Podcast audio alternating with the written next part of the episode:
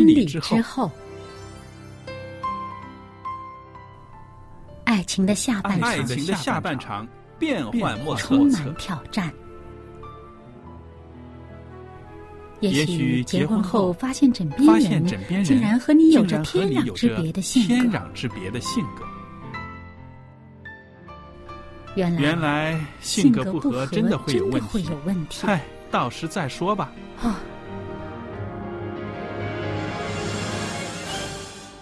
婚姻充满了不可思议的惊叹和风险，难以理解的神秘和惊奇，独特的喜悦和哀伤。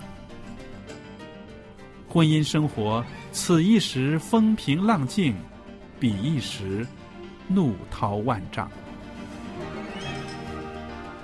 幸福的婚姻不是没有冲突的，而是而是有能力解解决冲突。两个人总比一个人好，因为二人劳碌同得美美好的果效。夫妻夫妻是一起承受生生命命之之恩的，爱到到永远远，爱到永远。爱到永远。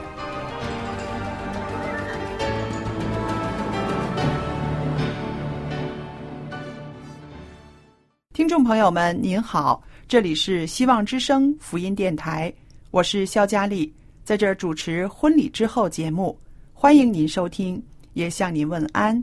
那今天呢，我们在婚礼之后的节目里边呢，会跟大家谈谈在婚姻里面生活的两个人需要一些智慧。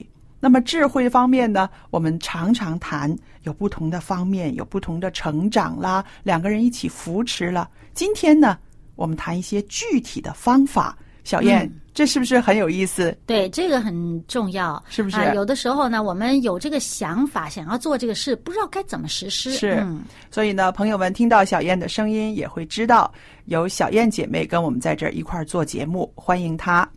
那么具体的方法呢，就比说起来这个智慧呢更实际了，是不是？嗯我们说技巧啦、智慧了，好像都是很抽象的，对不对？嗯那我们今天谈的这些个啊，增加婚姻甜蜜度的具体的方法，看来看去，所有的书上面、所有的文章里面，具体的方法啊，第一条大家都说要有一个好的沟通的关系。对我们上一集才说到这个沟通的重要性。对，因为透过沟通，你才能够切实的了解对方的需要，是不是？对，你知道他心里怎么想的，才可以说白了投其所好。对，然后还有就是说，你知道了他所想的一个蓝图出来了，对不对？然后就是一些实际的方法了。嗯那么实际的方法呢，可以说每个人都不一样。各家里面的方式也都不一样，对不对对但是呢，归根究底呢，我们就是需要啊、这些个技巧呢，可以令你们两个人的夫妻关系呢，可以更火热，可以更融洽，是不是？嗯，那么说到呃沟通，那是要说话的，是不是？对，呃，而且呢，往往可能会触及到一些，嗯、敏感的敏感对敏感的话题，或者说大家意见不一致的地方，呃，因为一致的话就哎。这个好像心有灵犀哈，对。啊，大家都很高兴。那么不一致的地方才更加需要沟通，是。啊，大家互相明白对方是为什么这么想，和他这个这个方式，他处理这个问题的方式啊。那么好了，那么触及到这个一些敏感的问题，或者是一些有可能让对方不快的嗯。这种话题的时候呢，你就要提防一件事嗯啊，争论，对了，会不会这情绪激动起来了？会不会这个呃这个语气呀、嗯就过头了？对会不会这个气氛就紧张了？对，来，这个有的人呢，就有一个非常好的嗯呃方法，我是刚刚才见到这个方法，我就觉得哎，这个倒是很好啊。对，它呢，就是借用外部的条件，嗯来让你抑制了自己的这种爆发。嗯嗯什么条件呢？嗯、到这个公众场合去谈你们的这个私事。对对对对，一般人家说我们到我们自己的地方谈哈，不要让外人知道哈，自己静悄悄的谈。其实你最终谈下来，不可能是静悄悄的了。嗯嗯，那么他现在就是说，为了使大家的情绪都能在可控制的范围之内，就到公众场合去，不能大声音，对不对对呀？就是大家都给对方留点颜面。对，嗯。那我觉得这个方法确实是挺逗的啊！说起上来，好像是我们从来很少想到的，是不是？说家里面的私事啊，说家里面的这些个将来的要解决的问题，跑到公众的场所，我们看看公众场所是哪些场所呢？可能是啊一些呃公园呐，嗯，或者是啊吃早餐的地方啦，嗯，一些个餐厅啦，嗯，又或者是啊。在这喝咖啡的地方，对呀，也有很不适合大声呃喧哗，要必须保持安静的这种地方。在这提一提，朋友们不要去图书馆呐。图书馆，图书馆的话，你们两个人再小声的话，还是会引人侧目的，对，会影响 其他人的阅读。对，那其实这个场所呢是。它只不过是一个外在的环境，它最主要的目的就是说，希望两个人能够心平气静，对对不对？因为有的时候这个声音呐，这个高音呐，声声音的这个语调呢，其实有杀伤力的，对，会让对方觉得很紧张或者是很生气，对不对？那么在一个公众的场所的话呢，我们自己就会呃约束自己，不可以。那样高的声调不可以那样不好的语气说，对不对？所以呢，会让两个人呢可以把这个啊沟通、这个讨论呢可以延续下去，嗯，是吧？还有一个呢，就是一种名誉的压力，嗯啊，是什么呢？就是我有一个怎么说呢？有一个家庭助理呀，他是这个印尼的人，那么他。就跟我说过，说在印尼的文化当中呢，啊，就在他们家乡的人当中呢，就说话大声是极其没有礼貌的事情。对。那么她跟她的丈夫沟通，从来不会在孩子面前，不会在这个白天说这些事情，嗯，都是晚上，大家都睡觉了，嗯，安安静静，她关了门到自己房间里面去说这个事儿，那不等于安安静静在自己房间里面说这事儿就不激动？但是你要知道啊。晚上夜深人静的时候，有一点声音都特别的明显，所以他们刻意找到这么一个安静的时刻，嗯，去谈他们的私事，就让他们尤其不可以大声。啊，这个是因为他们的民族性哈，但是我想那个，因为当他大声的时候，就影响到。周围人的休息，而且呢，让孩子知道了。不仅是如此，而且这邻居会知道。嗯，这个名誉啊，嗯，名誉的压力。对对。所以呢，其实白天声音比较吵吵的情况下，说这个事情你吵一点，可能人家不是太注意。那他们两夫妇就是刻意选在夜深人静。大家都休息的时候说这个事情，就更加的不敢大声。那么和这个做一个对比的话呢，我们就会看到有一些呃中国人的夫妻非要吵架吵到街坊邻里都知道啊，因为他是想让别人 肯定对方的错处，对不对啊？那么这个就不是一个爱了啊，因为我们说爱是要建立对方嘛，要。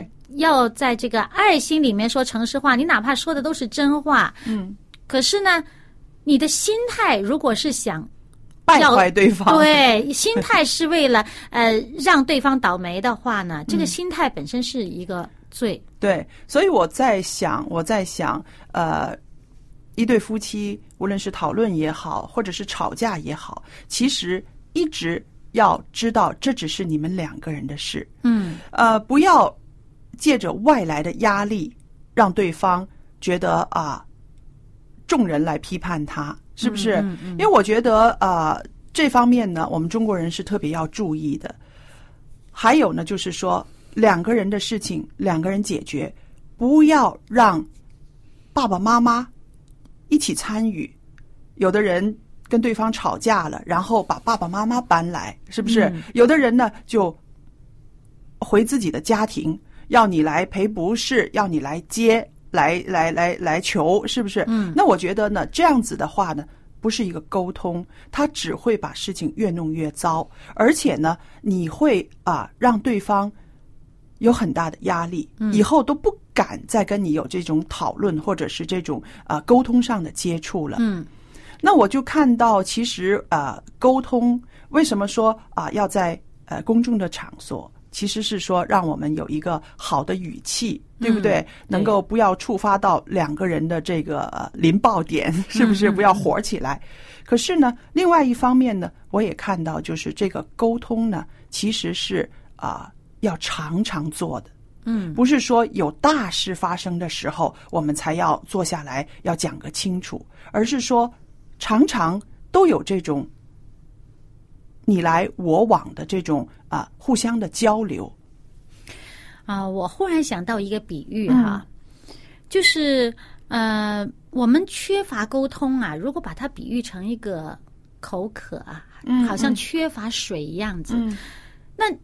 嗯，见到这个健康宣传健康的这些讲座啊，都在讲，你不要到了真是渴的不得了的时候才去找水喝。嗯嗯，你水呢是要经常的补充的，对。才会让身体呢不至于缺乏这个水的供应。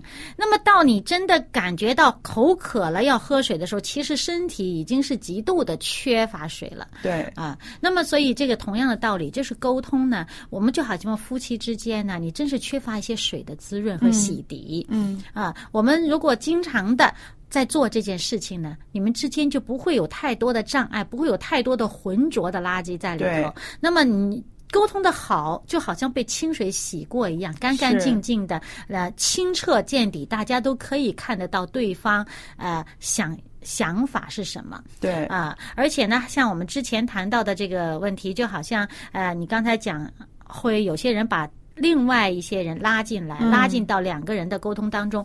那么，尤其我觉得最不成熟的做法那，就是把孩子拉进来。对对，两个人吵架，哇，把小孩子拉进来，说你站在谁那边？嗯哇，这个对孩子来讲其实是极大的伤害。对。那么小孩子一方面他很为难，他小孩子他就希望父母是和睦的，嗯啊，希望这个两个爸爸妈妈都爱他，而且他跟他们是三位或者是四位。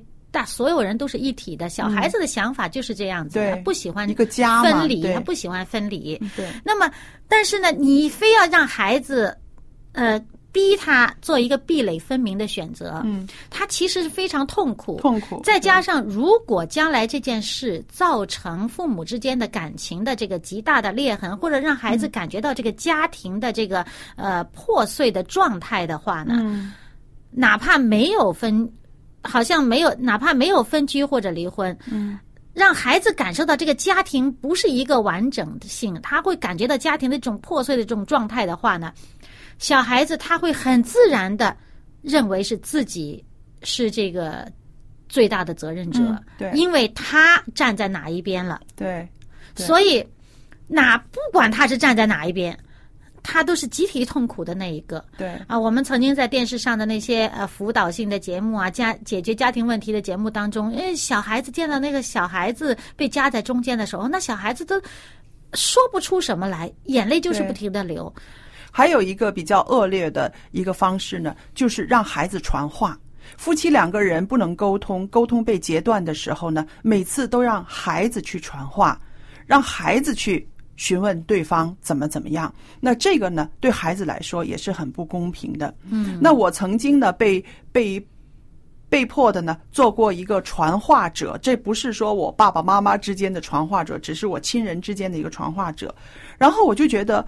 开始的时候还愿意去传、去说，然后中间还会加点好话，两边的两边去安抚、去修饰一下。后来有一天，我突然觉得了，喂，你们两个都是大人呢，你们两个有能力自己去沟通，就是你们两个打起来的话，也是你们两个各自要负责任。嗯这个责任不是我的，嗯不能够是我来我来担负的，对不对？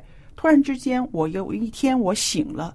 我就跟他们说：“啊，拜托，你们两个是大人，你们爱怎么沟通怎么沟通，你们不能够和睦，是你们两个人的事。你们两个人有冲突，是你们两个人要面对的。”然后我突然之间我轻松了，我也突然之间我觉得，我做对了，我不可以啊、帮着他们，让他们就停留在这个幼稚的阶段，是不是？所以呢，我在这儿呢也会跟我们的听众朋友讲，如果你的家人很很不公平的这样子让你成为一个他们沟通之间的传话者的话，你绝对有权利告诉他们，你们有能力好好的沟通，你们就是有冲突的话，我也相信你们有能力去解决这个冲突，因为加上中间的一个传话的呢，反而会让这个事情复杂了，对是不是？你们有什么话自己说清楚就好了，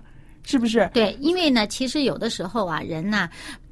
呃，刻意找一个传话的人，一方面他可能自己不敢面对这件事情，另外一方面呢，就是给自己找个台阶儿下、啊。万一传话啊中间有些什么问题，他可以赖这个不负责任这个？是这个传话的人传的不对对，对，而且还有就是说，如果假如真的是夫妻之间沟通不好，让孩子传话的话，你让孩子很难做，是不是？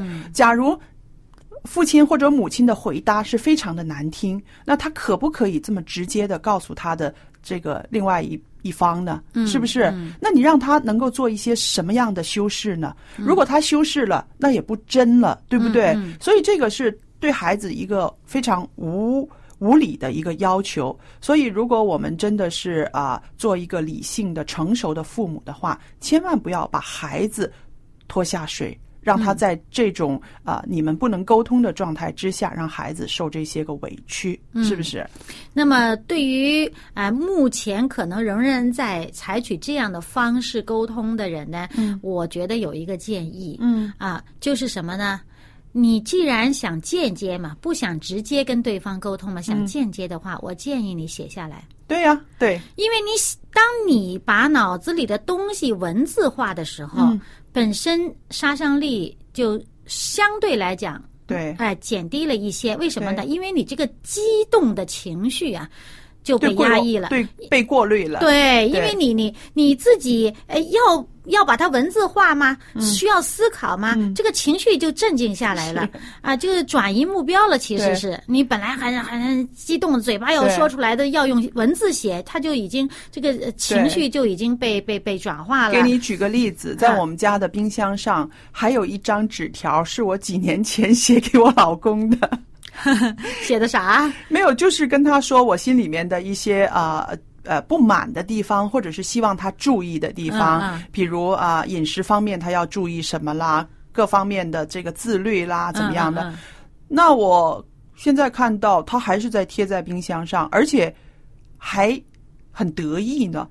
时不时的还提醒提醒自己、啊。不是，可能是那个纸条，他觉得那个是一种爱吧。嗯因为那个时候有一次也是说不清，就是说不清。我觉得啊，有点有点气馁了，觉得每次都跟你说同样的事情，每次都都讲，我已经不愿意讲了。一讲的话，可能我又会啊、会火了。不耐烦。对，不耐烦了，或者是因为那个事情是我有理哈，就是我站在理上，所以我就觉得哎呀好烦。然后后来就就写了，就把它写成一条一条的。这个是我非常在这个平静的心态之下，我希望你注意一是什么什么，二是什么，三是什么。然后后来他就。我给他的时候，他说好，我收下。然后我说你现在看呢？然后他说不要看，我等一会儿再看。然后后来就呃，后来不晓得为什么什么时候开始，就那个 这个被贴到冰箱上去了。被贴到冰箱上，一贴贴了好几年。所以我在想，可能呃，就像你说的那个字句。它有它的那个力量在那里，但是呢，他已经把这个情绪过滤了，是不是？而且还有这个说的话，有时候一阵风真的是就没了。但是呢，嗯呃，白纸黑字写下来的呢，它里边有一些个信息之外呢，那夫妻之间的的确有一些情感在里面的，对，而且它是一个提醒，对啊、尤其是这种比较做事比较认真的人，嗯像我就想啊，为什么他当时不看呢？嗯我也会是这样子的，因为我要弄一个很安静的。状态的时候才去看。如果脑子里很多杂事儿，我觉得看这个东西没有什么多大意义哈。我就要在一个整理了自己清醒啊、很安静的一个状态下，我才看这个东西，慢慢的分析，慢慢的去考虑这件事儿。所以呢，我觉得，嗯，那个。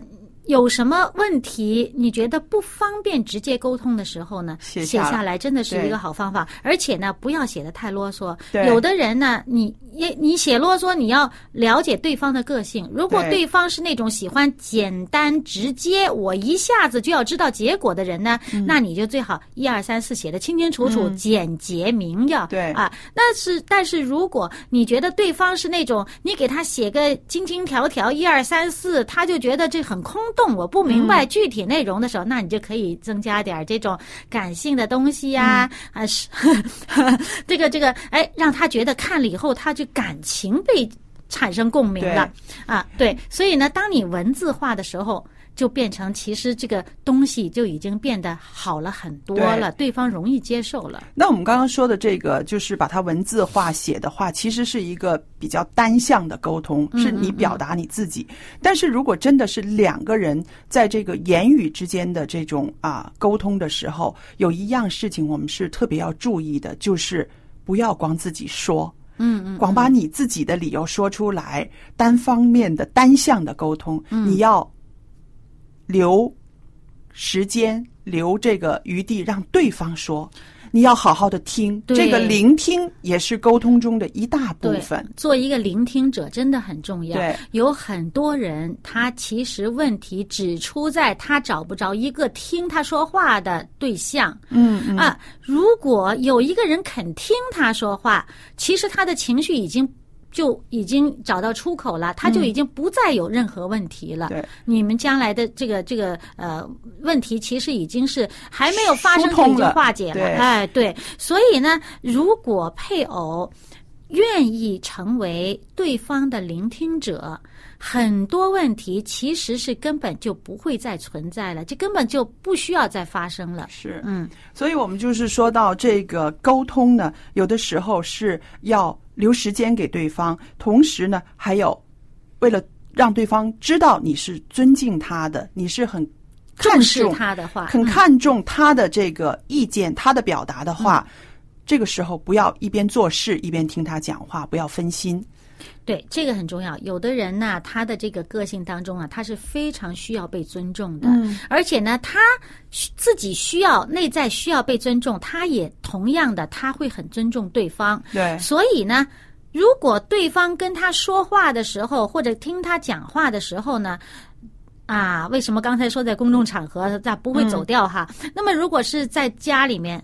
我就觉得特别有一个体会，就是说，对方听你说话，说着说说，他发现，哎，忽然想起有个什么东西啊，这个 杯子要怎么怎么着了，哎，一下子跑到厨房去弄个杯子或者怎么着，那你这个说话的这个人见到他走了就不说了，停在这儿了，嗯，对不对？那么等他回来再继续说，有时候思路就打断了，或者这个人忽然想起来，哎呀，呃呃呃，一个一个电话铃响了，或者怎么样了，啊啊，他又去搞什么什么回来了，那么这个。说的人呢，就是觉得一直在被打断，一直在好像他为了要尊重别人，他就要停下来，停下来。可是呢，分心跑掉的那个人可能说：“你说啊，你说呀，我听得见啊。”啊，哎，你说啊，你说我听得见啊，哎，你继续说，那人家就觉得你人不在，我没有对着你说，特别不尊重，特别不礼貌，就变成自然而然不会说是你一边做事我一边说，这个变成这种这种这个彼此的这种感受啊，这种沟通的这个效果的感受就不太好。是的，所以我们说呢，这个良好的沟通是有来有往的。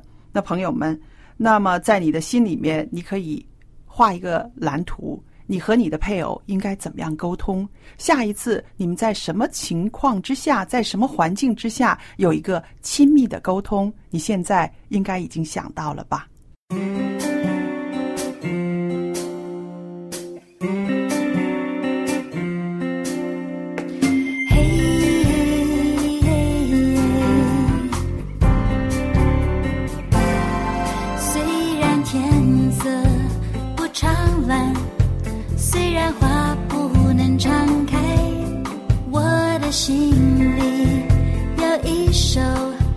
世界听不懂的歌。啦啦啦啦啦啦啦啦啦啦啦啦啦啦我的心里有一首世界听不